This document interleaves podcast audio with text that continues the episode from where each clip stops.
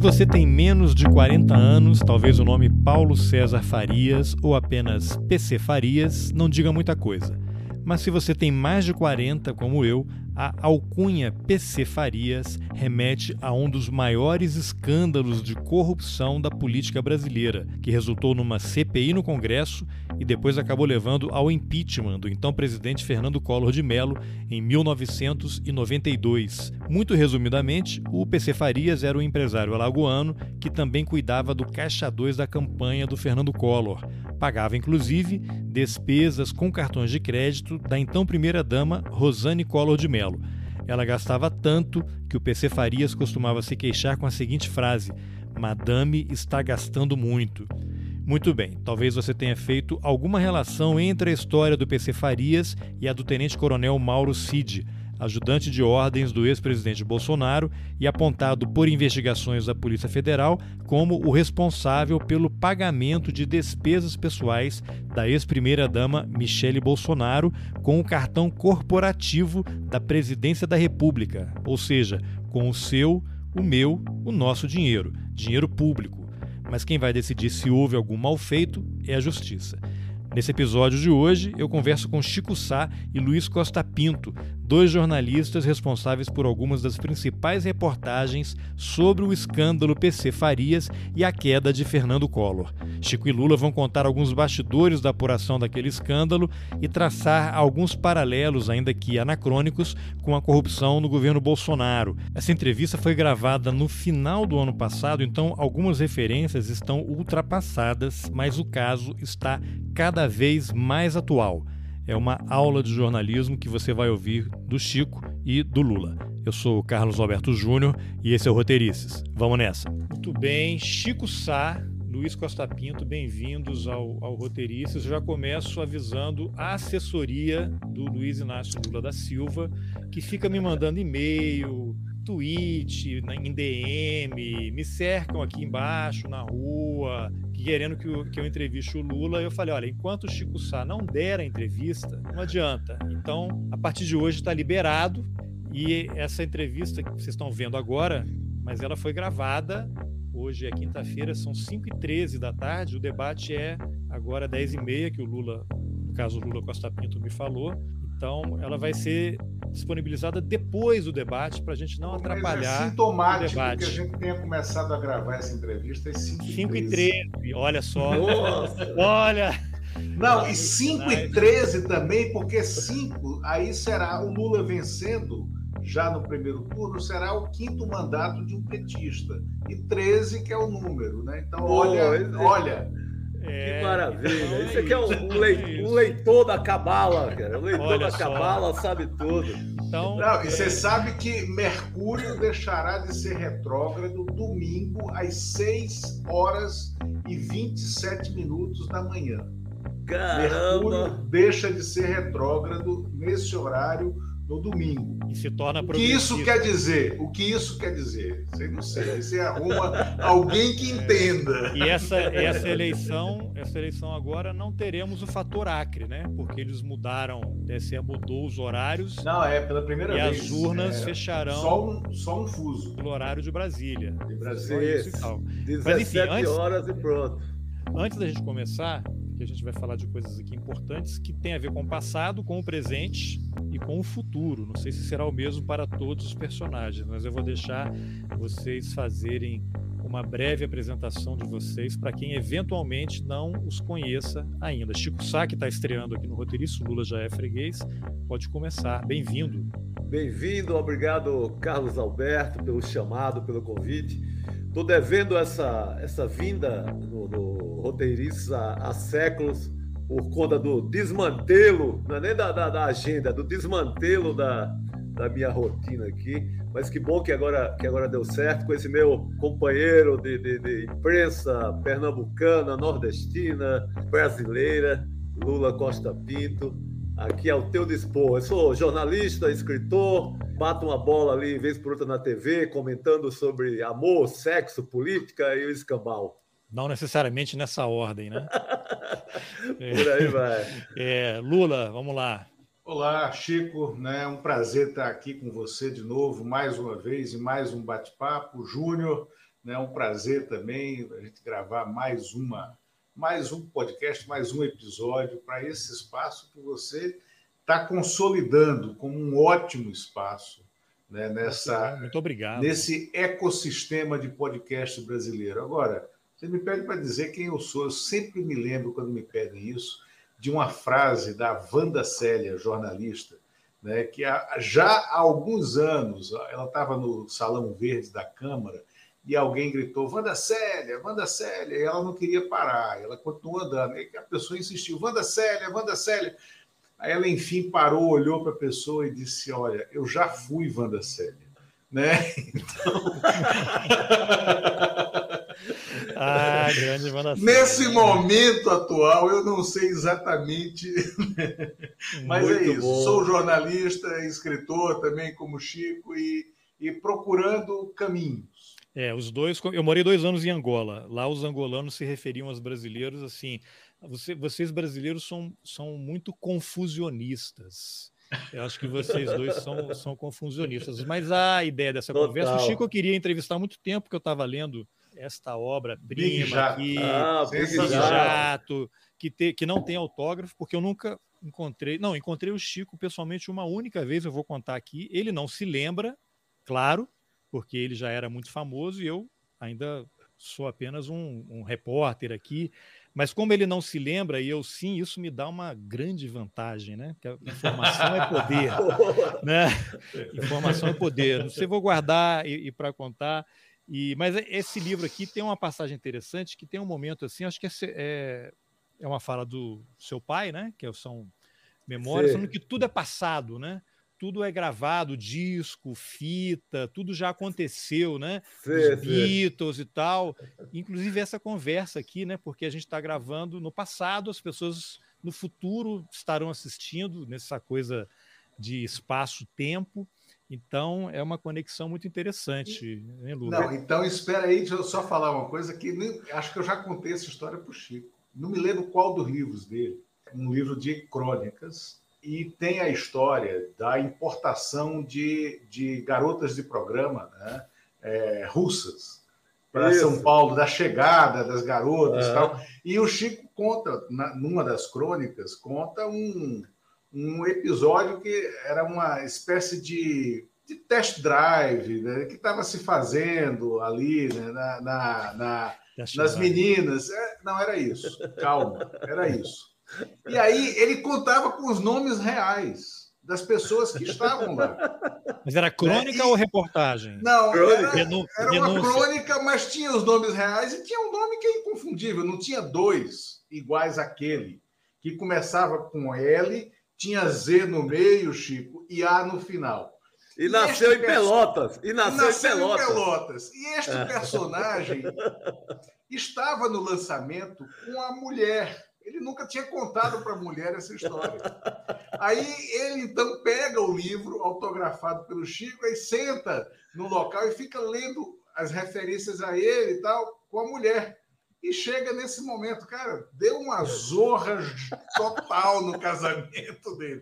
Então você é, calma tá? ao contar esse episódio que você encontrou o Chico pela primeira Chico vez Sá, e que vê é... em que condições o Chico estava. Velho, velho destruidor de lares. Quem, quem diria? Quem diria?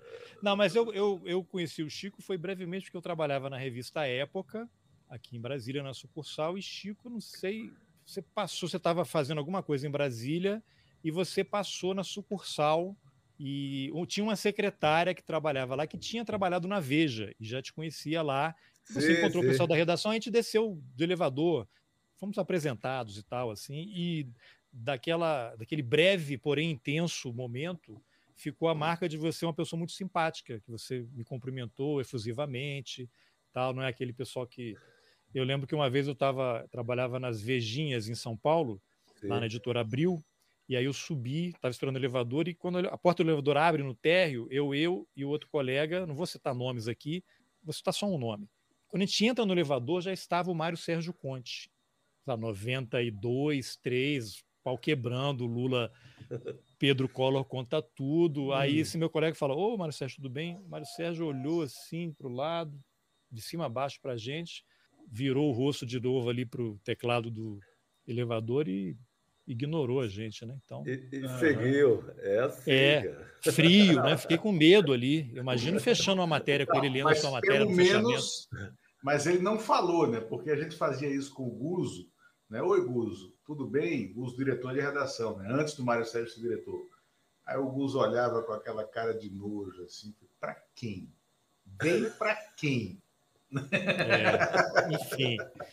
Mas olha só, essa, essa conversa aqui é porque essa semana, eu vou até jogar na tela aqui, surgiu, eu fiz um, um tweet no Twitter, o que essas três pessoas abaixo têm em comum. Aí aqui, para os mais jovens que não sabem, esse aqui é Paulo César Farias, conhecido como PC Farias, que era o homem da mala, o cara que pagava as despesas do Fernando Collor de Mello. Esse aqui é o Queiroz, que todo mundo já deve saber, e esse aqui, alguns sabem, né? Mas é o Cid, que é um coronel que está lá no Palácio do Planalto e com a quebra do sigilo telemático dele aí, bancário, descobriram que ele andou pagando contas da primeira dama. Bolsonaro ficou muito irritado. Então eu queria aproveitar o acesso privilegiado que eu tenho a vocês, porque vocês são as duas únicas pessoas vivas que conviveram intensamente com o PC Farias. E reportagens de vocês foram muito importantes aí para esclarecer aquele grande esquema de corrupção que houve na, naquela época. Tem que falar esquema de corrupção com cuidado, né? Porque o Collor foi inocentado. Né? Então, de vez em quando alguém chama ele de corrupto, ele processa e ganha. Então eu sim, não estou, eu não estou falando, nenhum de nós está falando isso. Havia corrupção, não sabemos quem praticou aquilo, né? Mas eu trabalhava na Gazeta Mercantil em 92 e de repente o Jornal Nacional, Roberto Cabrini acha PC Farias em Londres. Eu, um jovem repórter na Gazeta Mercantil, um jornal de economia que nem existe mais, sabia quem era Chico Sá, nunca tinha ouvido falar. Aí depois um amigo meu falou assim: "Não, porque tá lá, o pessoal tem sorte, né? Chico Sá estava lá na redação da Folha, toca o telefone, era o PC Farias. Ligou para ele, contou tudo, dizendo que ia sair uma matéria no Jornal Nacional e adiantou para ele. Chico, foi assim que aconteceu? Você estava lá sem fazer nada, o PC do nada liga para você, não havia uma relação, você não conquistou essa fonte ao longo dos anos, você estava lá, acho que eu vou embora, toca o telefone. Pois é, pois é, Júnior. É verdade isso? Pois é, Júnior, os caras acham que, pô, eu, eu, eu praticamente morei em Alagoas para isso acontecer, eu tive que, eu tive que frequentar muito o Cocktail Drinks, uma casa, uma boate de, de, de Maceió por anos e anos para isso acontecer, assim, foi uma é, um trabalho de, de de fontes que demorou, é, é, no mínimo, dois anos e meio. Então, ah, não é um telefonema à toa, né?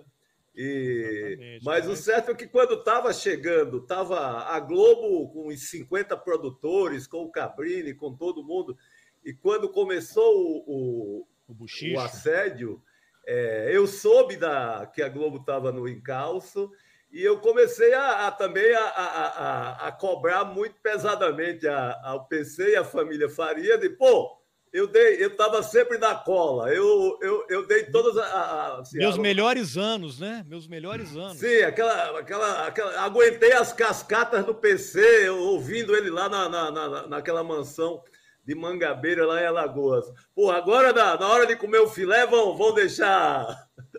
vão deixar alguém comer sozinho. Aí foi nessas que esse, que esse informe aí via a, a família, né? Augusto Farias, é, Romero Farias, o, o, o, as fontes todas. Estou revelando as fontes porque já, já faz muito tempo, é, é um caso de muito Já tempo. venceu o direito autoral, né? Já venceu, já venceu tudo. Prescreveu, né? prescreveu. É, é, é que, que, que, que, na verdade a, a, eles chegam para confirmar, mas eu, eu, sabia a informação, assim, a fonte de, de, oitavo escalão. Eu realmente soube da informação na Cocktail Drinks, essa boate de Maceió, uma boate que eu frequentava, porque eu morei em Alagoas e na, na solidão alagoana eu acabava indo, recorrer a minha... Prof, profissionalmente, né, que você frequentava. Não, virei... tinha que... E outra coisa, eu não era nem repórter da Folha, tinha sido, né, o repórter da Folha, o é. correspondente da Folha em Recife, e que ia muito a Alagoas, e tinha um correspondente em Alagoas também, que é o Chico, por isso que eu vou falar isso aqui, chama Jorge, chamava, né? Foi assassinado, coitado. Jorge Ovídio, né? É. E o Jorge Ovídio, é, você tinha, o Jorge Ovídio tinha um problema de carência mesmo, de amizade e tal. Então, quando você chegava em Alagoas, eh, você tinha que sentar com o Jorge Ovídio, ouvir, e tinha um outro repórter, um também morreu de infarto, mais gordinho, que era do Globo lá, foi da Folha também, o, o, Ari, o Ari, Ari Cipolla. O Ari é. Cipolla. Né? E esses dois, por sinal, quando a gente chegava, cara, sério, quando a gente passava da fronteira de Pernambuco para Alagoas, né, você já é, recebia um telegrama. Olha, eu sei que você está chegando em Alagoas, em Maceió. Vamos falar. Porque eles nos apuravam, eles chegavam junto é. para apurar o que é que a gente estava fazendo em Alagoas, né? Isso, Caramba! Mas olha grandes, só. Grandes figuras.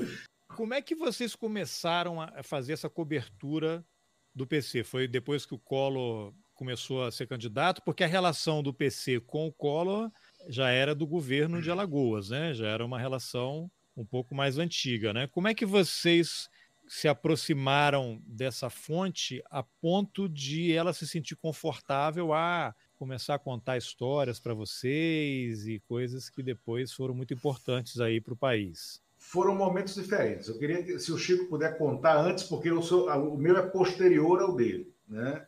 Sim. Então, Chico. Boa, Lula. Não, eu, eu trabalhei na, na antes do, do, do Lula na sucursal da da Veja no Recife, sob o, o fui contratado pelo Eduardo Oineg.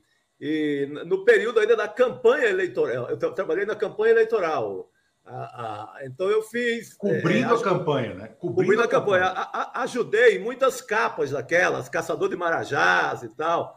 Ia lá, pegava aquelas cascatas do Cláudio Humberto, aqueles tá na, números. Está na, tá na tua conta a construção do mito Caçador de Marajás? Está na tua essa? Olha, não tá, não tá tanto porque a, a, redação era de São Paulo e eu era muito pequeno no jogo. É. Mas digamos que eu era um estagiário da. Um estagiário o relatório, dessa... né? Revista era aquilo, você manda o relatório e um Ex dia Exatamente, mas é, é, fui muito a Alagoas, é, já com a tese pronta, como era típico da revista Veja, para colher números que justificassem que estávamos diante de um caçador de marajás. É, aí o, o, o Cláudio Humberto preparava aquela cascata de números é, o sindicato dos funcionários, do, do, dos servidores públicos, contestava, é, e aí eu mandava aquele relatório, aquele relatório é, é, é para São Paulo, né? Porque para o Eduardo Oineg e do Eduardo Oineg para São Paulo. Digamos que eu era um estagiário nessa construção do caçador de Marajás. Isso era uma, uma peça, uma, uma, correia de transmissão. é, exa exatamente. Eu estava nessa, nessa, nessa equipe e aí sim, eu já comecei a, a, a conhecer toda, todos aqueles personagens de, de, que logo depois eram conhecidos como os componentes da República de Alagoas e tal.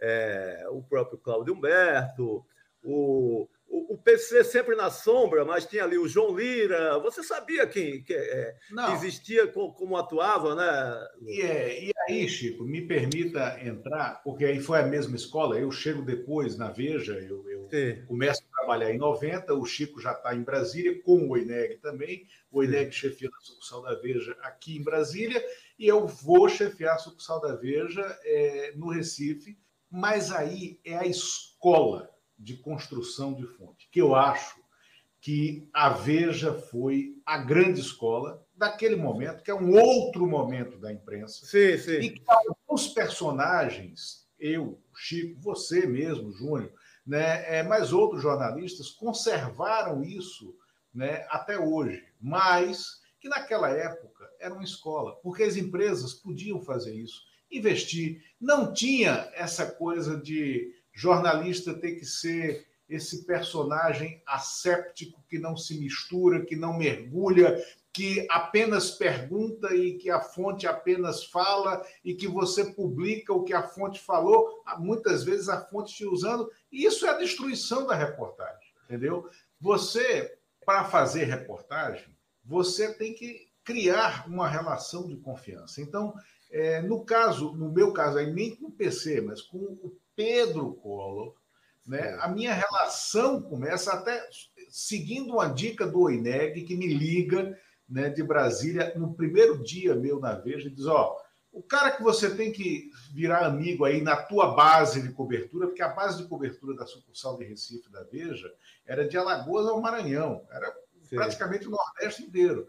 Então, o grande cara é o Pedro Collor. O Pedro Collor fala muita mentira, mas também fala muita verdade e conta muita história. A gente tem que aprender a filtrar. Aí ele falou, e eu segui. Eu sugeriria que toda semana fosse a Alagoas, nem que seja para tomar um café com Pedro. E eu fiz isso. E um ano, e um pouco mais de um ano depois, o Pedro me dá essa entrevista. Ou seja, é, e é o que aconteceu com o Chico, é a conservação, a sedução. É um trabalho de sedução de fonte. Perfeito. Né? Você tem que seduzir né, para ouvir e estabelecer ao longo dessa relação quais são os teus muros de contenção a mentira. Você tem que saber quando você está sendo usado, por que, que o cara está querendo te usar, né? E não ser simplesmente asséptico. Não, você fala, eu publico o que você falar e não somos amigos? Não. E esse, essa postura do jornalista, hoje, né, dois jornalistas, matou em larga medida a reportagem. A reportagem, quando você conseguia retratar o comportamento das pessoas. E, e o PC era um grande personagem, mas um grande personagem.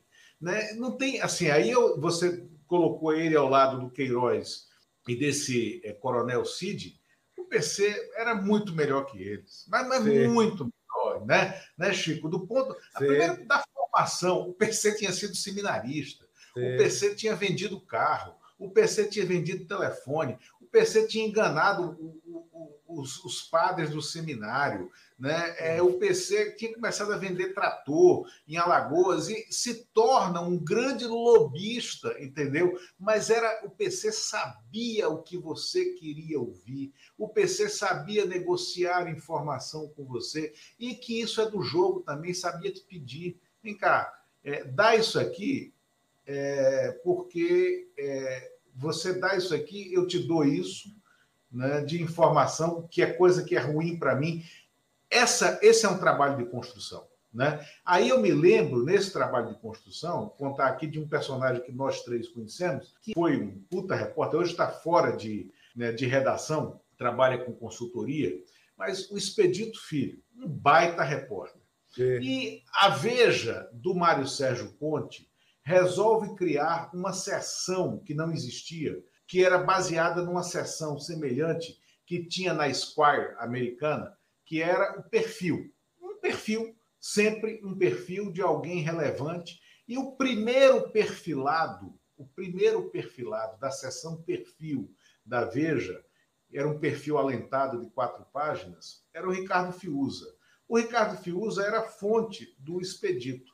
O expedito vai, pô, fica ali duas semanas conversando com o Fiuza tal, escreve um perfil que, assim, um perfil correto, bem feito, mas que faltava uma pimenta, faltava uma história que fosse evidentemente contra o Fiuza. E aí o Mário Sérgio diz: Ó, oh, essa matéria está muito a favor, eu não vou publicar essa matéria porque esse perfil só fala bem, eu preciso de uma história contra. Só que o Fiuza queria ser o primeiro perfilado da Veja. Né? Aí o expedito fala para ele, ó, oh, Fios, o teu perfil não vai sair não, porque está muito a favor, eu não consegui. Né? Você sabe... Não consegui achar nada que te desabonasse. Não, isso. Aí sabe o que o Fiuza fala? Não, eu vou contar uma história contra mim. E contou. e contou a história de que ele tinha recebido o jet ski da OAS de presente. Pô, ele que contou. Ele que é. contou. Aí o expedito falou: opa, colocou virou um escândalo. Puta escândalo, não é mesmo? Um puta escândalo. Dizer, Foi ele vaidade, mesmo que pela contou, vaidade pela vaidade do... de ser o primeiro perfilado da Veja, entendeu? Então, é, é, cara, essa relação dentro de redação é impagável, né, Chico? Sim, sim. Não, mas Lula, você tocou no ponto. A Veja possibilitava isso.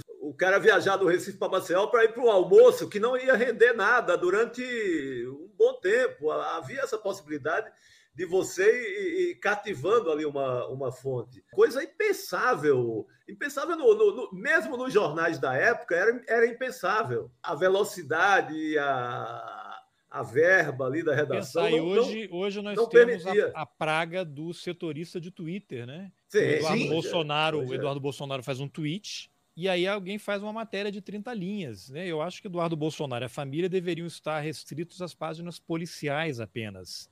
Mas Exatamente. aí as pessoas fazem essas outras coisas que é uma loucura. Agora, Chico, que relação você estabeleceu com o PC? Você ia lá, ele, como personagem, era uma pessoa absolutamente sedutora, daria para dizer isso? Boa. É, não, eu tive, eu tive essa, essa parte, essa primeira parte alagoana, a partir da sucursal do, do Recife da Veja, e aí interrompeu. Eu fui cuidar de outras coisas, é, fui para o Estadão, depois para a Folha, e é, não estava obrigatoriamente cobrindo nem o governo Collor. Aí, quando, naquele momento mais crítico, já na CPI, CPI que o Lula brilhou assim como repórter, é, naquele momento ele contrata o Antônio Cláudio Maris de Oliveira o, o, como advogado criminalista. Eu era é, o Maris era assim, era a minha principal fonte de outros assuntos, de crimes, ele é um grande criminalista aqui de São Paulo. Então, o Mariz era, era uma, uma grande fonte de outros assuntos, não obrigatoriamente da política. Aí eu colo no Mariz e tem um segundo momento com o PC, aí para valer. Aí já foi. Nosso primeiro encontro foi. Tomamos um porre assim de. É, ele estava alvejado ali por denúncia de tudo que é jeito, querendo falar, mas para não ser publicado, querendo, querendo conversar muito e eu servi ali de, de terapeuta, de, eu fui ali de ouvido de aluguel. Então, fui com ele com o Mariz e ficamos tomando um uísque num flat que ele tinha aqui na Vila Olímpia é, uma noite inteira. Aí isso se repetiu e eu consegui guardar, não publicava. Ele foi ganhando uma confiança. É, aí fiz um perfil, aí, aí, vê como a ideia do perfil amansa, né? Fiz um perfil dele como seminarista, leitor, assim, parecia que eu estava é, parecia que eu estava totalmente ingênuo e vendido ali como repórter. Não, eu estava, minha intenção era pegá-lo logo mais para num assunto para valer. Então fiz esse Fiz uma entrevista com ele, com a, toda a versão dele, respondendo à CPI. A Folha prezava muito pelo tal do outro lado, e eu entrei é, nesse vácuo aí, como repórter que iria dar o outro lado, a resposta, a versão do PC para toda a patifaria. Então eu entrei nesse, foi, foi nesse vácuo aí que, que acabei construindo a fonte. Aí sim, aí foi uma, passou a ser uma relação, no mínimo um encontro semanal, uma coisa de, de tomar uísque junto, de e, e, na casa dele em Alagoas. Aí foi, aí foi essa construção que entrou muito essa e tu, toda essa história que o Lula falou de da relação com a fonte, que talvez se eu não tivesse passado por, pela escola da Veja, eu não tivesse eu fosse afoito, como qualquer repórter da Folha, e saísse já publicando qualquer merda. Qualquer... Já detonava ele na primeira é, matéria e acabou, é, ia ser uma só. Ia perder uma puta história por causa de uma materinha besta da, da, da, da, Folha. Então, isso me, me ajudou muito. A passagem pela Veja ajudou muito nessa nesse meu jogo de paciência, nesse meu jogo, no meu entendimento o que era uma fonte para valer. E daí é que vem depois o, os eventuais furos e tal, vem dessa, dessa construção, desse primeiro uísque que, que segue aí vida dentro. Não, e isso vem, né, essa, esse cultivo da fonte era uma cultura das revistas, Sim. até porque as revistas, é, é, quando eu entro na Veja, me lembro do Fabrício Marques né, e do Laurentino. Na verdade, esse conselho foi me dado pelo Laurentino Gomes, né, é, que eu já conhecia né, desde antes de ir para Veja. Eu, eu, eu tinha feito uma viagem de um mês pela Alemanha, pelo consulado da Alemanha, e o Laurentino tá, era um dos jornalistas que estava nessa viagem, conheci ele lá. E aí o Laurentino me disse: ó, a cultura da Veja é a seguinte: a gente, toda semana, a gente faz três revistas. Uma a gente publica, a outra a gente joga no lixo, porque são informações que deram errado, são apurações que deram errado e que não vão funcionar, a gente joga no lixo. E a terceira são informações que estão incompletas, reportagens que precisam ser melhoradas, informações que precisam ser buriladas e a gente põe na gaveta. E toda semana é isso. Agora, você imagina você ter uma equipe para fazer isso. E tinha, a Veja tinha, assim como a Isto É Senhor, na época era Isto É Senhor, tinha acabado de se fundir, também tinha. Essa cultura de cultivar a fonte era uma cultura revisteira.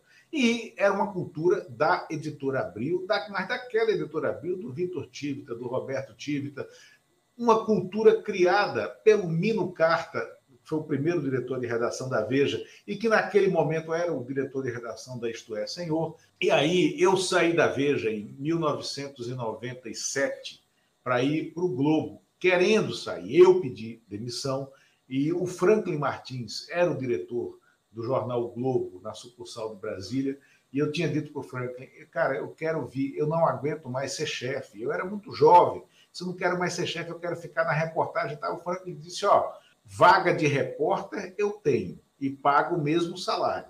Só que é repórter. Eu disse, não, eu quero ser repórter. Tal. Aí fui, fiz um bom acordo de espaço no jornal, mas levei para o jornal essa cultura, é para a sucursal de Brasília, que o Globo não tinha. Tinha os almoços né, com fonte e tal, mas era uma coisa mais para a cúpula. O reportariado, não. Aí eu me lembro que um dia o Franklin disse: Olha, disse para a redação de Brasília, eu estou aqui pagando reembolso de Luiz Costa Pinto. São oito cafés da manhã, doze almoços, sete jantares, e eu nunca fiz isso para nenhum repórter. Né? É, então, eu não estou reclamando eu estou dizendo, esse é o caminho, tem que fazer. Né? É, por quê? Porque era, essa era uma cultura de você realmente criar uma relação com a fonte e que você não vai, você não está vendendo a alma ali. Né? Mas é nessa conversa destravada, é você derrubando. Eu, no, no processo de apuração de uma reportagem que foi contra ele, contra o Cleto Falcão, eu tomei café, almocei jantei no espaço de 24 horas com ele.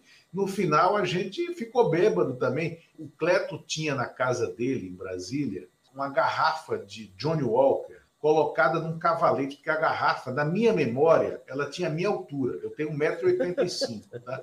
A garrafa tinha a minha altura e ela ficava num cavalete, aí tinha uma corda que ele puxava a garrafa e aqui ele aparava com uma jarra de cristal. Aí o uísque caía dentro da jarra uhum. e a gente tomava o uísque sentado na mesa, botando o uísque direto da jarra Caramba. nos copos. Então você imagina como você não bebia nessa época. Né? No final, deu a, a reportagem que era o Cleto Falcão confessando que ele não vivia com o salário dele.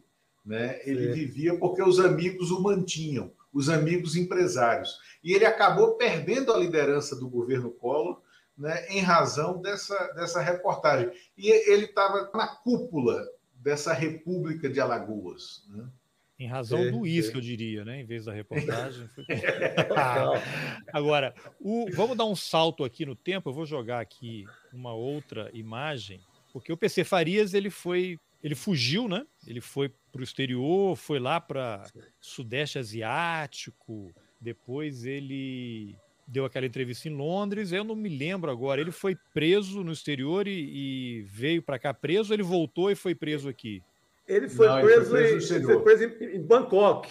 Bangkok. Ele, é, a Folha, eu dou aquela história na, na, na, Folha, o Jornal Nacional dá no dia seguinte. E aí ele tem que fugir de Londres. Aí ele foge de Londres e ele vai num restaurante em Bangkok e tem uma desavença lá com, por conta de uma mesa que Dona Elma queria sentar num lugar melhor, uma confusão dessa de mesa de restaurante. Alguém avisa a embaixada brasileira uma brasileira, uma brasileira que estava lá. Uma né? brasileira, né? exatamente, exatamente. Avisa e, e, e, a, e, a, partir daí ele, ele, é, ele é preso nesse, nesse momento. Mas ele estava, foi por um segundo, porque ele estava com, ele tava com, com tudo quase fechado para virar quase rei na Tailândia. Ele foi com dinheiro suficiente aquele dinheiro que você vira cidadão, qualquer coisa, amigo do rei, você vira, vira tudo que quiser. Então, ele estava legalizando todo esse processo. Por isso que ele corre para Bangkok. Lá ele teria. Lá ele era amigo do rei, né? Lá ele era amigo do rei. Ele teria como, como comprar toda essa, é, é, essa história, mas foi por um, por um segundo, por, um, por uma confusão banal de um restaurante que ele perde. As... Eu viajei nessa época até Bangkok, voltei no mesmo avião, voltou toda. toda... jornalistas ah, é? do Brasil foi todo todos. mundo e lá e você foi. É. Foi aquele delegado, Lula, que eu não, eu não, não eu esqueço o nome dele agora, da Polícia Federal do Rio, que era totalmente vendido ao esquema PC. E quando eu falo com ele lá, ele diz: Ó, oh, diz que vão botar o gema em você. Diz, ah, o gema, não vou botar porra nenhuma. E ainda, o cara ainda vai tomando isso comigo. E foi o que aconteceu, porque o cara recebia mesada dele. O cara era, era quem dava as informações para ele no, pra, pra, no momento que ele, que ele, precisou fugir do Brasil. Então, delegado é, da Polícia Federal. É, é, é um, um, cara que tentou ser candidato no Rio e eu, eu não me lembro do nome dele, é. não. Não, Podemos... mas isso não, não é isso não é incomum, É o Edson hein, Antônio de Oliveira, não? Cara, acho que sim. Acho que é o que ele foi candidato. É, é, é, se brincar, é, é, morto também, porque todo mundo morreu. Só ficou eu e Lula nessa. É, aqui eu tô vendo uma matéria aqui na, na internet. Morreu domingo.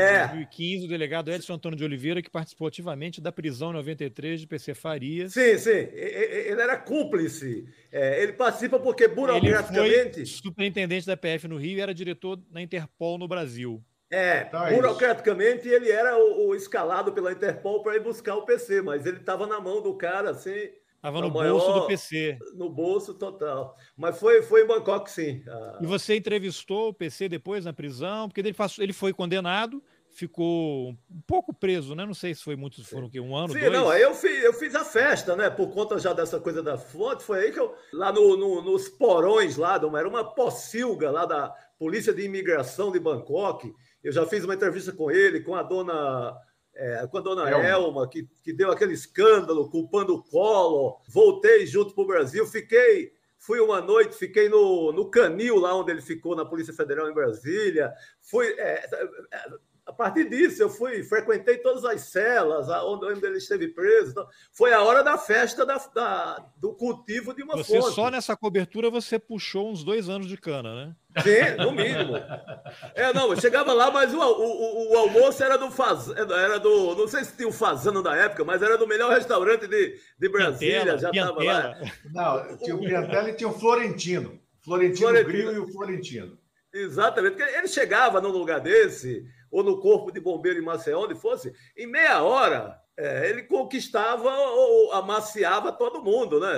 Porque ele era um sedutor também, né? É, o sedutor com, com, com o dinheiro, dinheiro dele, até eu, até eu viro bonito também, né? E, mas, mas ele era, Júnior, ele era sedutor, sim, de, de, de, boa conversa. O Lula tem uma conversa, tem, no, no Trapaça, tem uma conversa do Lula com ele, é, e Lula já foi com cheio de documento na hora da onça beber água, era, era a hora que provava o esquema mesmo. Mas que o Lula descreve o perfume dele no hotel, lembra? isso, exatamente. Pô, aquela cena é linda, aquela cena de, de, de cinema italiano, de máfia italiana. Isso o quê? Depois Exato. da prisão ou antes? Não, isso foi antes. Isso, isso foi, foi, antes, é um pouco antes. Antes da gente publicar, foi na semana anterior, não, duas isso. semanas antes a capa do Pedro Collor. Do Pedro, é. Tá, então já que você falou em trapaça, tá aqui, ó. Eu tenho é, em papel só o volume 3 autografado que estava aqui, porque o primeiro, quando saiu, eu estava fora do Brasil, então comprei Morando só fora. digital. O segundo também, o terceiro tive aqui no lançamento em Brasília.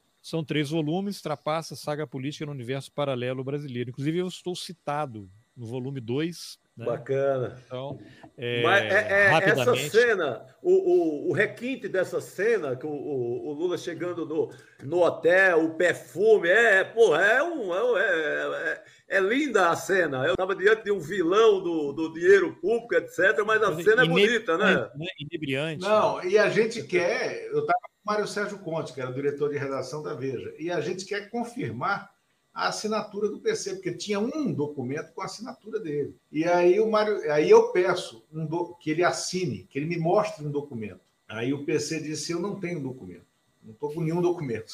Sim. Aí o Mário Sérgio como você não está com nenhum documento, PC? Não, não estou com nenhum documento. Aí eu, como é que você deu entrada no hotel aqui? Não, o apartamento fica à minha disposição, era um hotel de luxo ali, o Cisa Park né, que ficava ali perto da Paulista. Não, o hotel já tem um apartamento aqui em meu nome tal, não preciso de documento. Você viaja sem documento? Viajo sem documento. Você assina um papel, então, para eu ver você assinando aqui? Não, eu estou com um problema na mão, não consigo assinar. né? Aí o Mário Sérgio voltou à história do documento. PC, você está sem documento aqui? PC fez, tô. Aí o Mário disse, então, você vai ser, vai ser preso por vadiagem. Né? Não pode andar sem documento. então, PC era isso. E mais, aí um pouco do PC. Ele morreu na madrugada de um sábado para um domingo, em 1996, assassinado. Era madrugada do dia 23 de junho, véspera de São João. Cenas fortes para quem tem problemas.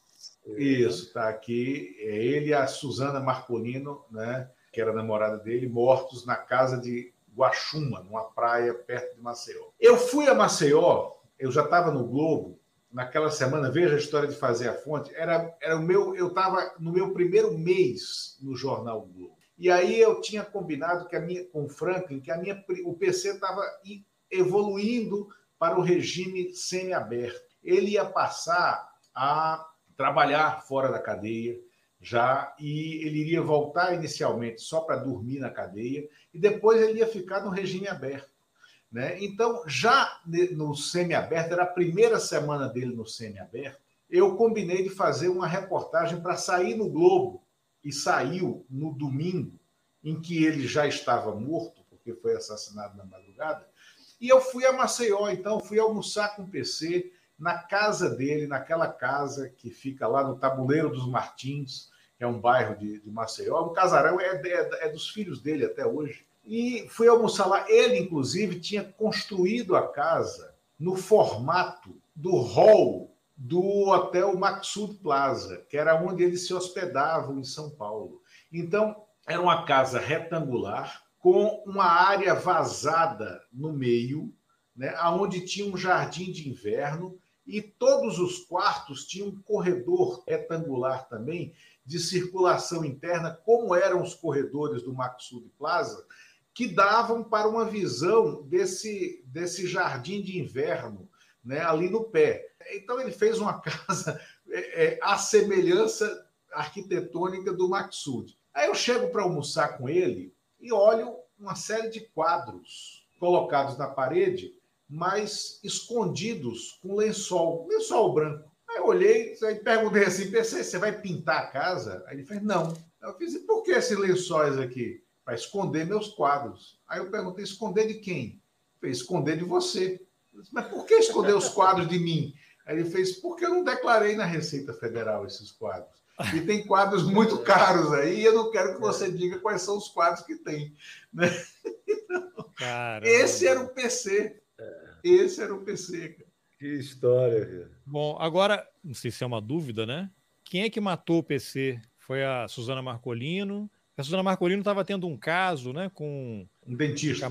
Um dentista, é. né? Vazaram depois ligações dos dois ou mensagens e tal. A versão que saiu primeiro é que ela matou o PC e depois se matou, né? Mas essa Sim. versão aí não rola, né? O que, que vocês podem. Para a gente dar um fecho no PC e dar o salto para os personagens de hoje, é. tendo como fio condutor essa história aí de, de dinheiro, né? Que hoje evoluiu ou involuiu para rachadinha, né? Porque o PC era um cara sofisticado. É. Chico. Quem é que, cara, matou, não, não, quem é que matou o PC? Ô, Júlio, cara, essa, essa é uma. É, uma, a pergunta de um é, milhão de dólares. É, porque ficou a, essa versão oficial, depois os seguranças, todo o entorno do PC, foi todo mundo absolvido ou, ou receberam perdão ali? Não sei como é aquele Não, não, não, não, é, foram absolvidos. O, o, julgamento, não, não, não. O julgamento é, não condenou ninguém. É, Eu não foi ninguém. O julgamento ninguém... só, só acabou em 2018, 2019, uma coisa. Caramba. Assim. É, mas ninguém é condenado. Que seriam os caras que ouviram, entraram no quarto depois, um segundo depois do, do dessa versão que é ela dá o tiro, ele mata ela e acaba por ali. Então, não se tem mesmo, é totalmente aberto. Eu não, não, não, e vocês firmaram alguma convicção pessoal a partir das coberturas e dos convívios? houve uma guerra de laudos, né? Que Badam Palhares, que era é, versus, peritos, o né? sang, né? versus um, um, um Jorge Sanguinetti. Jorge Sanguinetti. Então ficou nessa ele ele o Sanguinetti apostando no, no, uma versão de um possível invasor, uma morte, outro, outro, outro, outro tipo de, de ocorrência. Houve uma bandalheira na, na cena do crime, mudaram, a família mudou antes da polícia chegar. Tem toda uma. uma o, o roteiro é de uma desordem geral, assim, pode ter acontecido qualquer coisa, mas não, não há, por exemplo, não há, não há na, na, na, tese de que queima de arquivo, algum, algum dos milhares de empresários ou gente que tinha ou, ou laranja, ou testa de ferro do exterior, ou qualquer um desses personagens, não há, não há registro algum de, de, de passagens dele no mesmo momento pelo local. Ficou essa, essa, ficaram essas duas versões e todo mundo foi absolvido. Então, não, eu não, não arrisco. Não sei se o Lula tem alguma teoria, não. mas eu não, não consigo Olha, arriscar nada aqui. Bom, primeiro, Júnior, foi, na minha opinião, e para mim, a cobertura a morte do PC, quer dizer, aquilo que se segue na esteira da morte do PC, pra, foram, eu fiquei 45 dias em Maceió e me mudei mesmo. Eu saí de Brasília e me instalei lá no Hotel Maceió Mar. Eu Bom, você escreveu um livro né, sobre isso. Escrevi um livro depois sobre as duas mortes do PC Farias. Foi a cobertura mais tensa de mídia que eu já vi, que eu já passei. O Chico estava na Folha, toda a imprensa, exceto a Folha de São Paulo, né, se hospedou no Maceió Mar o Maceió Mar virou o Press Club de ah, Maceió. É? O Chico ficou onde? Não, não, o Chico não. A Otton, Otton Pajussara. A Folha criou uma sucursal, mandou o Beraba, né? O Beraba. Não, foi ser... o Cavezan, Cavesan, Luiz Cavesan. Cavesan. Isso, o Luiz Cavesan, tá certo? O Luiz Cavesan, para ser uma espécie de chefe de reportagem, mandou Sim. diversos repórteres e fotógrafos, mandou um representante do painel, era um cara só para fazer nota do painel. E aí tinha a turma de reportagem, tinha uns seis da Folha. E o Fernando Gabeira. O, o Gabeira, exatamente. O Gabeira. A Folha montou uma sucursal para fazer uma. Você tem noção do que é essa cobertura? A luz do que Editoria é PC o, o jornalismo de hoje. Não, pois é. O Globo primeiro me mandou, porque eu, veja bem, eu estava de plantão, era o meu primeiro plantão chefiando a sucursal do Globo, Caramba. no plantão do fim de semana, quando telefona uma pessoa, e eu achava que era um trote, porque era a Patrícia Andrade. A Patrícia Andrade, filha do Evandro Carlos, que era o grande diretor né, das organizações Globo. Patrícia Andrade, que é roteirista hoje, né? É, roteirista dos dois filhos de Francisco e tal. Ela era repórter também lá, e ela estava chefiando o plantão do que se chama em redação aquário. O aquário é o local onde ficam confinados os chefes na redação. E, só que a Patrícia Andrade é homônima da minha mulher, Patrícia Andrade. E eu era novo no Globo, eu tinha um mês de jornal. Aí me liga: olha, Lula, aqui é a Patrícia Andrade. Ah, o PC foi assassinado. Aí eu fiz o quê? Eu fiz um PC, Farias foi assassinado. Eu disse: ah, tá, vai, conta outra. Aí, pum, desliguei o telefone. Aí ligou de novo. Aí eu falei, Lula, aqui é a Patrícia Andrade, eu estou no plantão do Aquário, PC Farias foi assassinado. Eu disse, ó, oh, vem cá, na boa, eu estou publicando, amanhã está saindo já já o jornal com a minha matéria com o PC sobre a vida dele, o que ele quer e tal. Puxa. Aí você vem me dizer, usando o nome da minha mulher, né, que o PC foi morto, aí pum, desliguei de novo, né? Aí nisso toca o telefone de novo, aquela voz dele assim, Lula, é o Ali o Ali Câmbio, que hoje é o diretor de jornalismo da Globo, da época era editor executivo do Globo. Lula, é o Ali. Oi, Ali. Ô, Lula, a Patrícia Andrade, ela está querendo falar com você. Eu disse, Ali, eu achei que era trote. Ele fez, não, é a Patrícia Andrade. O JN vai dar o plantão agora. O PC foi assassinado.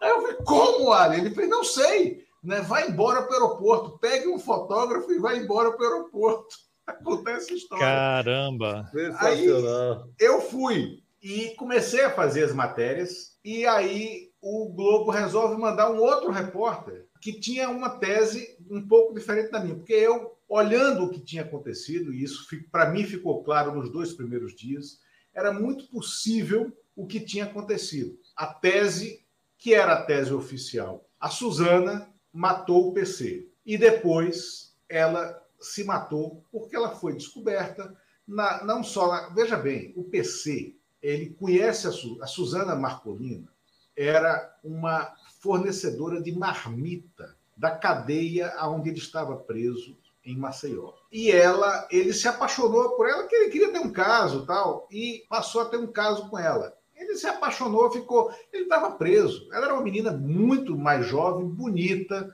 e ele começou a financiar a vida dela, ajudou ela a montar uma boutiquezinha, deu um carro, é, deu outras coisas. E ela, nessa, nesse devaneio dela, em São ela viajou a São Paulo, aí ela conheceu esse dentista em São Paulo. Foi jantar com ele no Carlota, lá na rua, rua Bahia, né, no bairro de Higienópolis. Se apaixonou, ficaram juntos tal. Ela foi descoberta e o PC estava acabando a relação. Ia deixar ela, ia devolvê-la para aquela vida simples que ela tinha, difícil que ela tinha. Né? Ela tinha muitos motivos para cometer o crime, porque o mundo dela, o pequeno mundo dela, estava desmoronando, né? E ela ia ser conhecida como uma garota de programa. Então, eu achava factível a tese oficial, a tese normal de Suzana matou PC e depois se matou. Mas aí o Globo disse: não, vamos mandar o Thales, Thales Faria.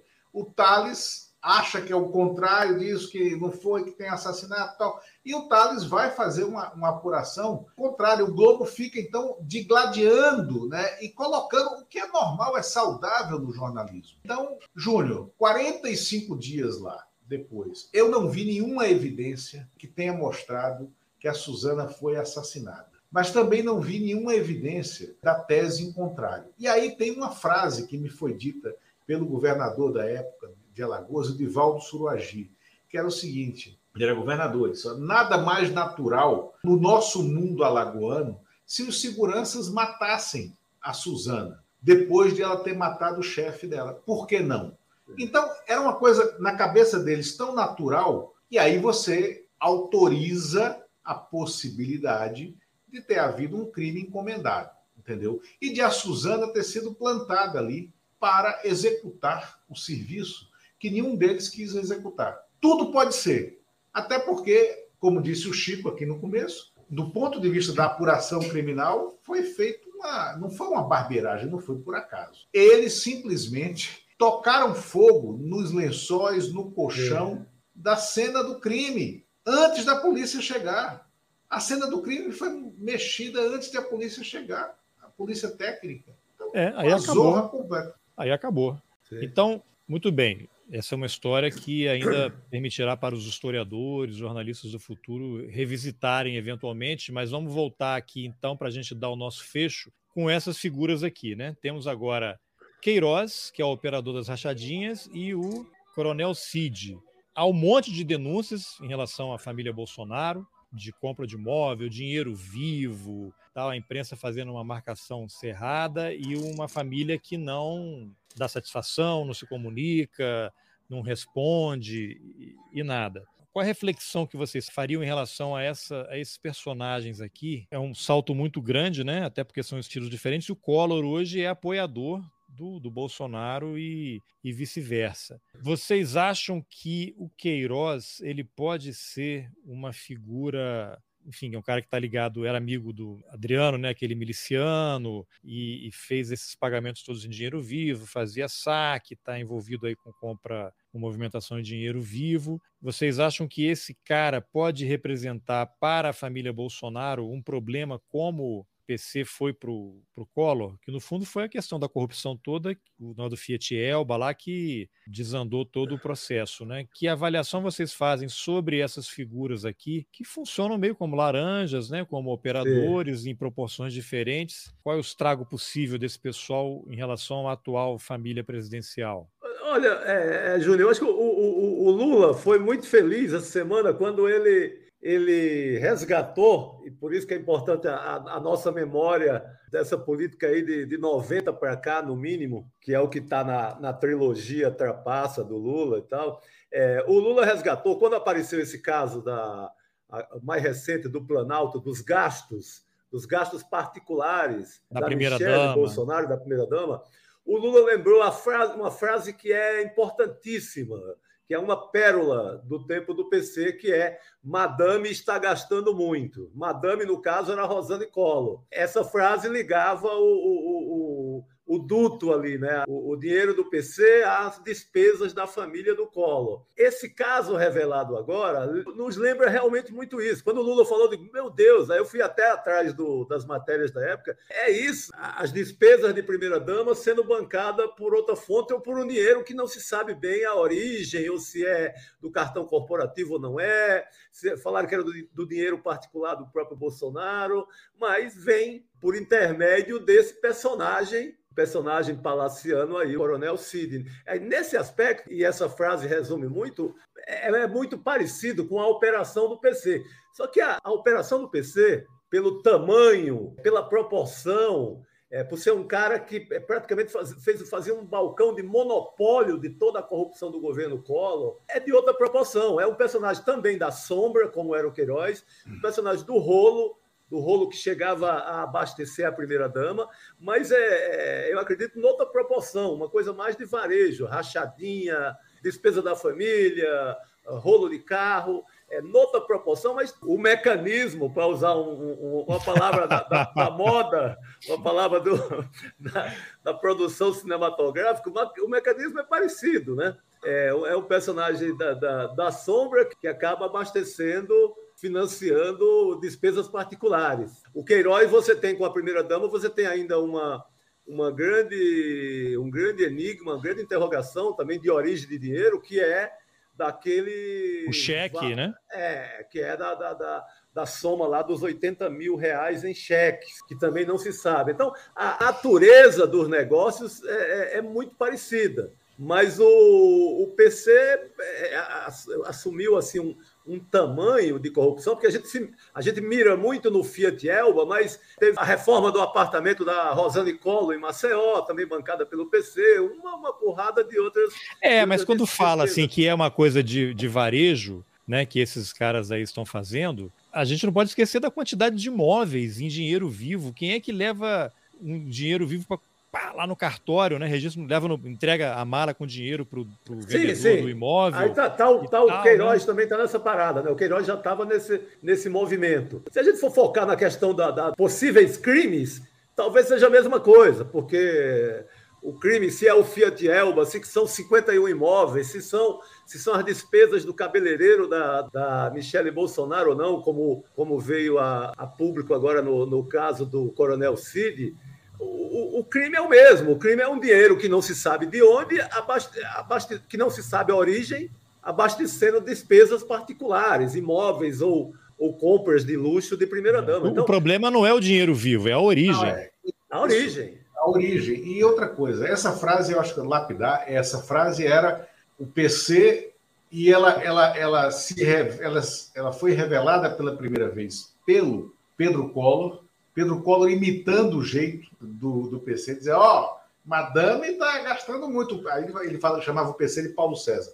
O Paulo César fala isso para todo mundo em Maceió. Madame está gastando muito, porque ele que paga as contas. Tal. O que se descobriu é que naquela época não tinha Pix, né, mas tinha o cheque ao portador. Tinha o cheque ao portador que o Collor acabou no plano Collor. Então, como é que o PC pagava? Eram cheques assinados pela secretária dele, a Rosinete Melanias, em nome de dois ou três, um deles era Flávio Ramos, é, de fantasmas, eram personagens fantasmas, quer dizer, eram perfis perfis criados como se fossem os robôs de perfis fakes, é. perfis fakes, mas criados do sistema bancário, usando CPF de gente morta. Eles tinham uns seis ou sete perfis desse que tinham conta bancária, aí essas contas eram criadas dentro ou do Banco Rural ou do, de um outro banco, e aí esse, eles passavam a assinar cheque e faziam cheques para eles mesmos. Esses cheques eram então endossados, entregues ao motorista, que era o Heriberto França, que era o motorista é, é, da, da secretária do Collor, e ele ia no banco com aquele cheque assinado por um fantasma e endossado pelo fantasma, nominal ao fantasma, sacava o dinheiro e pagava as contas da madame. Agora, esse escândalo, o que é que se descobre? Que o motorista, no caso, é ora o Queiroz, ora o coronel do exército da ativa. Naquela foto que você colocou aqui, ele está com uniforme do Exército e a gravatinha borboleta.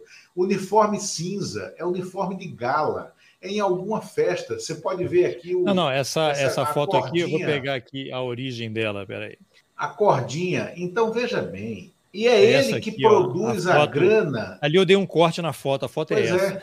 É. é ele que produz a grana para pagar. Isso é algum, algum evento solene, porque o Bolsonaro está aí fantasiado de pinguim com faixa presidencial e com as condecorações. Esse é, a, esse é o cordão da, do Cruzeiro do Sul, que é a maior condecoração brasileira.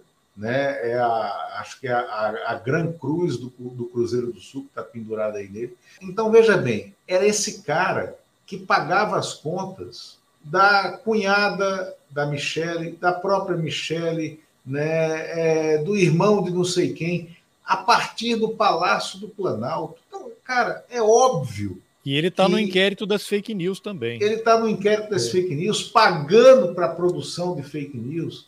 É claro que a gente tem aí um escândalo, e aí um escândalo que é a história dando um looping reverso de novo, e aquele negócio, o, o círculo não se fecha, porque não fecha mesmo. Né? E outra, eu, por que, é que política é ciência? Política é ciência porque se repete, porque as experiências se repetem. Você consegue então, reproduzir. Você consegue reproduzir. A gente está vivendo uma reprodução piorada, farsesca, do que foi aquela camarilha montada pelo Collor para roubar, para usar o palácio, para usar os cofres públicos, para se locupletar, achando que o público era privado. É inacreditável. Agora, um, uma reflexão de vocês dois para a gente fechar aqui. Eu todo dia passo raiva vendo os jornais. Chico Sá também, né? Lula também. Vocês publicam horrores aí no, nas redes sociais. Vocês acham que a cobertura ela melhorou ou piorou. Lógico que a gente vive tempos diferentes com, por conta da tecnologia, da velocidade, e aí isso tem consequências muito ruins que às vezes não dá para checar. O repórter hoje ele faz blog, ele tem que botar no Twitter, ele tem que fazer a matéria, ele tem que entrar na TV, ele tem que fazer participação no rádio. Eu acho que isso compromete muito o tempo útil da apuração e impede isso que vocês relataram no começo da conversa, né? De você sentar com o cara, almoçar, trocar é. ideia, você ler um livro inteiro para poder aprender algum assunto, né? A história que você vai poder usar, né? Se utilizar dessas ferramentas para poder construir um raciocínio interessante. E eu não sei, não me lembro, assim, editorialmente, se os jornais nos anos 90 eram tão ultra radicais, ultra direita, como são agora, né? Porque você vê editoriais e matérias. Outro dia foi uma matéria do quê? Do é, o, o, Bolso, o governo Bolsonaro cortou verba para o câncer, né? Aí o Estadão vai faz uma matéria, não estaria na hora de você comprar um plano de saúde? Quer dizer, é um escárnio, e aí eu fico achando que a reportagem, a denúncia, a descobrir o orçamento secreto, descobrir o esquema de ambulância, de tratores, vira uma espécie de cota. Vamos deixar esses repórteres aqui levantando umas denúncias e a gente vai privatizar o SUS, a gente vai privatizar a saúde, vai privatizar a escola, vai acabar com a universidade pública, porque isso é o que você vê o tempo todo, né? Você tem uma, a parte, tudo bem, editorial é a opinião da empresa, tudo bem. Mas às vezes ficou a impressão, e, e, não sou contra os jornais, não acho que o Estadão tem que acabar, nem que a Folha, acho que eles só tem que melhorar, né? A gente fica falando e nunca mais arranja emprego, né? Porque eu fico tão irritado Isso. com esse negócio. Mas vocês, o que a reflexão vocês podem fazer, até para os jovens jornalistas que estão aí?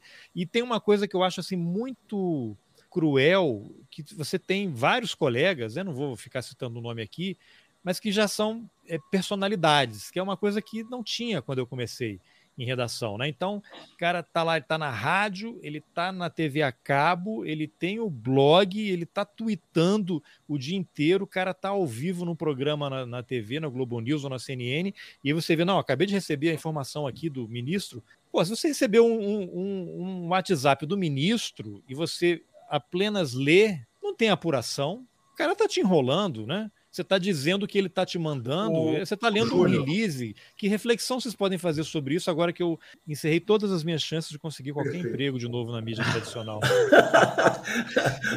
então, deixa, Chico, posso começar a responder, porque eu quero por pegar favor. esse exemplo do WhatsApp aí. Por favor. Olha só, teve um período, logo que o, o Ricardo Teixeira, não, Ricardo Teixeira não, o, o Marco Polo Del Nero foi afastado da CBF. CBF. E um, um, deputado, era um deputado do PSDB, ele está sem mandato agora, deve voltar esse ano, do Espírito Santo. Marcos Vicente é vice-presidente da CBF, ainda é. Ele assumiu a presidência e me chamou. Ele ficou só um mês, tá?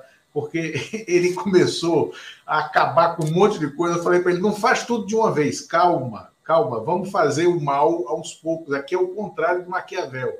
Mas ele começou, ele te cortou os salários, cortou jeton, demitiu não sei quem, não sei o que. Você vai brigar com todo mundo. Ficou um mês só no cargo. Aí é, a cúpula que estava afastada da CBF o tirou. Mas aí o Marcos Vicente, eu estava com ele, conversando no gabinete dele. Aí ele recebe um WhatsApp, um jornalista, fazendo umas perguntas sobre a CBF. Aí ele para a conversa, responde e manda. Aí o cara manda outra pergunta, ele para a conversa, responde e manda. Aí eu perguntei, vem cá, o Marcos, quem é que está perguntando? Ele disse, não sei. Aí eu fiz, como não sabe? Ué? Eu falei, não, não conheço, é um repórter. Ele disse que é repórter, não sei o quê.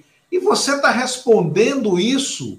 Ele fez sim. Eu disse, você está louco? Aí ele, mas por quê? Disse, você não sabe se o cara é o cara. E o cara não sabe se você é você. Porra, como é que você responde né, é, é, por WhatsApp? Então, assim, só para você ter uma ideia de como as coisas são.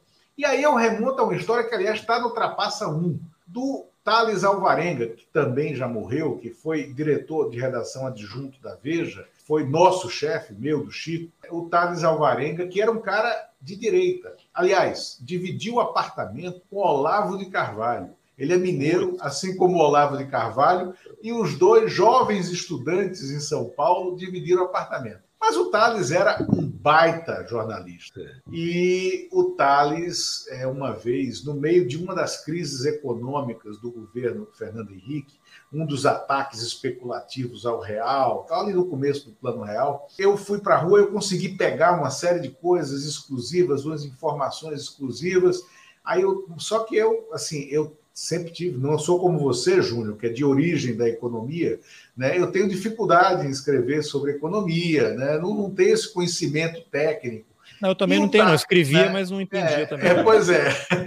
Mas aí, quando eu, eu relatei para o Thales o que eu tinha, aí ele disse: não, faz o seguinte, escreve do jeito que está, do jeito que você viu as coisas, do jeito que você sabe, com todo esse ódio das suas fontes, porque eu sei que as suas fontes são petistas, porque quem vai fechar a matéria sou eu. E ele falava com aquela cara assim: quem vai fechar a matéria sou eu, e eu sou do PFL.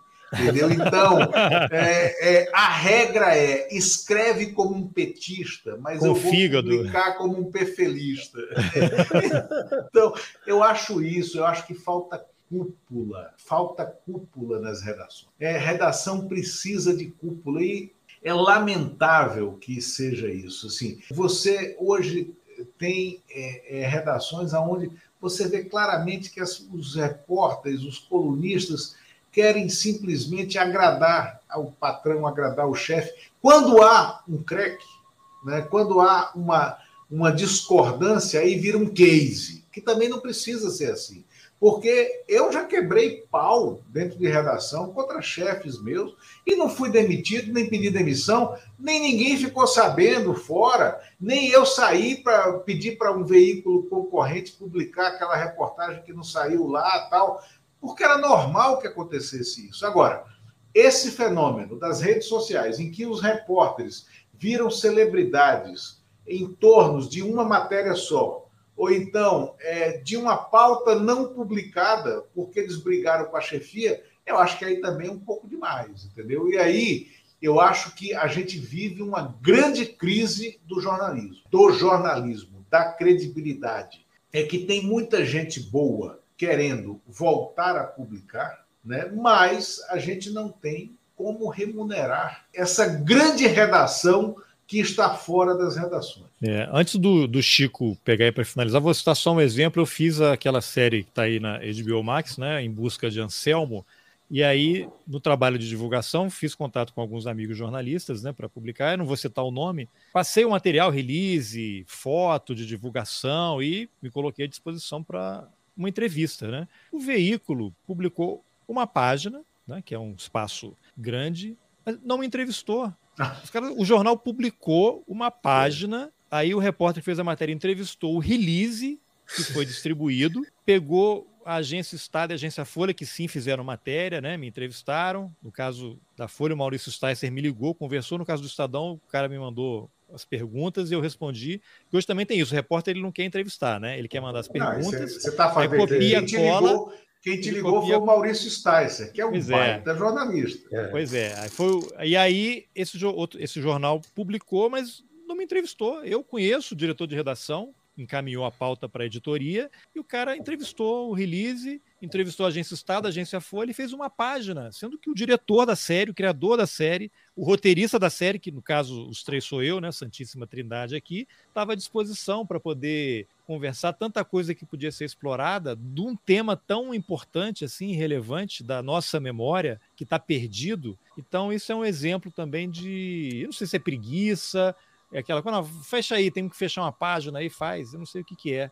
Chico, para você arrematar aí essa, essas encrencas que a gente arranjou. Boa, Júnior. Não, é, é, é, antes eu queria te parabenizar pela, pela série, cara. Muito bacana. Obrigado. É, a, a, além, da, da, além de ser uma, uma baita história, ainda, ainda mostra ali um Recife, um Recife um pouco mais antigo. Foi incrível aquela aquela reconstituição toda que você fez dos aparelhos, dos lugares do Recife. O Anselmo história... em frente ao lugar, o restaurante Pina, né? Com pa palavra. É, e... o Maxime. Eu lembrei, pô, fiquei com gosto do caldinho de peixe do Maxime quando você falava. Óbvio, você narrando uma coisa trágica, mas é. o, ia passando por aquela geografia do Recife de Olinda é... Maxime, que foi onde o Jean-Paul Sartre, a Simone de Beauvoir e a Cristina Tavares viveram o início do triângulo amoroso. Né? Exatamente, exatamente ali. É, então, é, poxa, amei a, a série, be, belíssimo trabalho, Júnior. Mas vo, voltando para o nosso drama jornalístico, é, o, o Lula tocou numa questão que eu acho que é o principal, que é falta de, de uma cúpula ali com repertório para chamar repórter, ter conversa, amarrar os fios. Eu acho que fica tudo muito fragmentado e todo mundo com essa agonia de soltar por Twitter, resolver tudo em seis linhas, ou num vídeo, ou num podcast apressado. E falta o cara, por exemplo, pegar esse caso aí do, Coronel Cid, amarrar ali essa história, colocar um pouco de memória, inclusive do PC Farias, é, a frase da Madame, que isso é uma. A cúpula precisa ter uma, uma memória como o Lula teve de lembrar a, fase, a frase que a madame está gastando muito. Acho que tem, tem, esse drama de se perder o repertório para fazer uma boa edição. Se, é. Seja mesmo com essa falta de dinheiro, seja o, o nesse jornalismo que. É, que mas até agora. uma coisa assim: quem é o Cid e como é que ele chegou até onde ele está?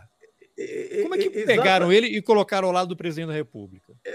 Exatamente. Falta contar, a, a, a, acho que mais a, arte de saber contar a história. Eu acho que gasta, se gasta no, de forma fragmentada no, no Twitter, na matéria mal feita e avexada, e perde-se a oportunidade de contar uma história ali mais, é, com mais força. Essa história da, do Coronel Cid numa capa de uma revista de Veja ou de Isto é, é nos anos 90, era demolidora. Era CPI. Tinha CPI do, do, do Coronel Sim. Cid. É, não fica, não, porque ela não apareceria dessa forma fragmentada para alimentar a rede social apenas. Ela aparecia como uma coisa definitiva o perfil do Coronel Cid, como ele conheceu o, Bolsonaro, qual a relação dele com a Michelle, quem é essa cabeleireira, foto da cabeleireira, qual a frase da cabeleireira, a lembrança do caso PC. Então, essa história seria contada de uma forma amarrada numa capa, com detalhes, com fotos, com ambiente, com a geografia de Brasília em que isso aconteceu,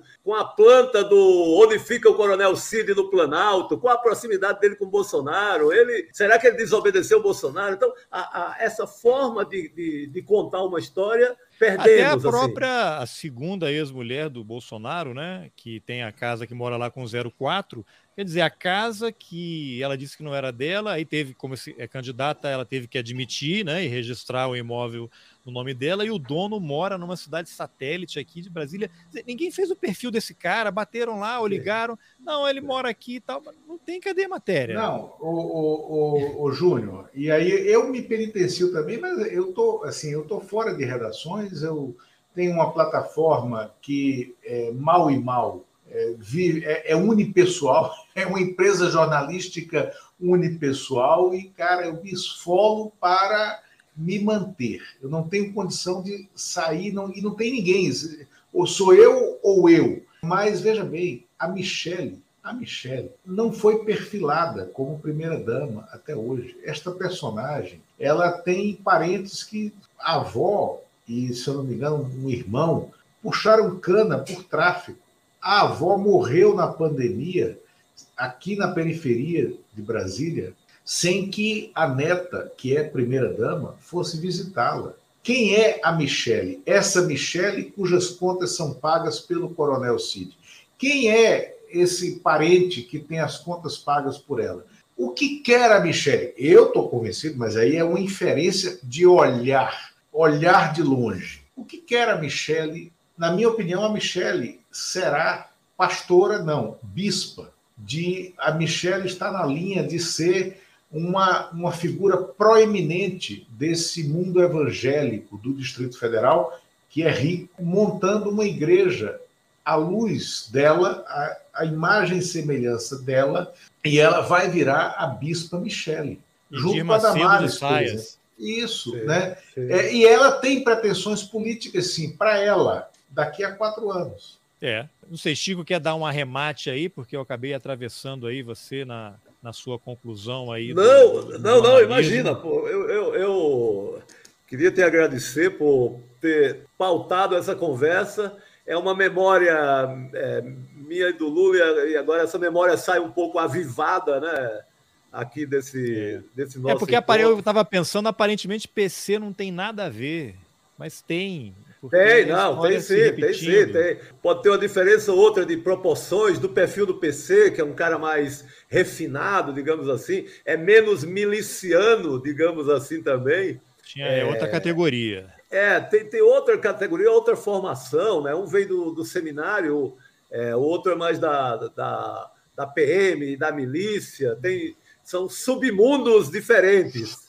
Uhum. É, são submundos um pouco diferentes, mas tem, tem, tem muito a, a, a, ver. São dinheiros, são dinheiros sem origem sabida, né? São dinheiros, é, cheques, é, despesas, sem, sem saber de onde veio esse dinheiro, envolvendo o presidente da República. Aí temos, temos todas as novelas e dramas possíveis, público invadindo o privado e vice-versa. Tem, aí tem assunto para 10 CPIs. É, vamos ver no, o que, no, que acontece aí, né? Então, é. eu agradeço muito aí a presença de vocês. Vou de novo mostrar aqui Big Jato. Oh, eu, não tenho ainda, eu não tenho o novo. O novo você tem aí? Achei aqui. Ó, ó. Vou botar você aqui na tela para ele encher a tela. Boa! Chico Sá, a falta. a falta. Se alguém quiser comprar com autógrafo, é possível comprar o livro em algum lugar assim? Ou, ou, ou você manda, a pessoa faz um pix para você e você envia? Cara, tem, tem o. Eu acabei autografando muito para essas livrarias principais aqui de São Paulo, tem aquele, aquele, a, aquele estoque lá autografado. Ah, Mas é, me aciona pelas redes sociais que eu providencio esse autógrafo, não, não será problema. Então tá bom. Então é isso. Então, é. gente, obrigado pela conversa. Esse eu tenho no Kindle, ah. né? Não, perfeito. É, pois é, perfeito. é. Esse aí. Boa. Você não tem lançamento previsto em Brasília, não, né? Não, vou, vou, mas eu vou fazer uma nova rodada. Como o livro é literatura e futebol, é um romance que envolve esses dois universos. É, ele vai, esse livro vai ter uma segunda vida agora por, por causa da Copa. Copa. da Copa. Então eu devo passar por Brasília e aviso ah, então... aos amigos. Pô, não, venha, venha que, é, como diria. Não conheceu o melhor bar personagem, de Brasília. Não, aquele personagem do que dizia: Venha que eu quero lhe usar, Chico Sá. Então venha. Ah, boa! obrigado, tá amigo. Valeu, Avisa. Gente. Agora, olha, é, Júnior, obrigado. Né? Sempre as ordens. E tá quando você desativar a gravação, eu quero aproveitar aqui o Chico também para a gente seguir no papo, uma coisa bem rápida. Tá bom. Obrigado, Boa. então, gente. Bom, essa foi a entrevista que eu, Carlos Alberto Júnior, fiz com Chico Sá e Luiz Costa Pinto sobre a cobertura da imprensa no escândalo PC Farias. Se você gostou, compartilhe nas suas redes sociais, nos seus grupos de WhatsApp, mande o link por e-mail. Se o seu tocador de podcasts permite que você avalie o Roteirices, vai lá e dá a nota máxima, pois isso ajuda a levar esse projeto para mais gente. E se você acha importante apoiar o jornalismo independente, considere a possibilidade de contribuir com roteirices. É possível colaborar a partir de R$ reais mensais pelo Pix, pelas plataformas Apoia-se Catarse e também pelo YouTube. Os links estão nas informações do episódio. Se você prefere assistir entrevistas em vídeo, essa conversa com o Chico e o Lula já está no canal no YouTube. Obrigado pela companhia e até o próximo Roteirices. Valeu!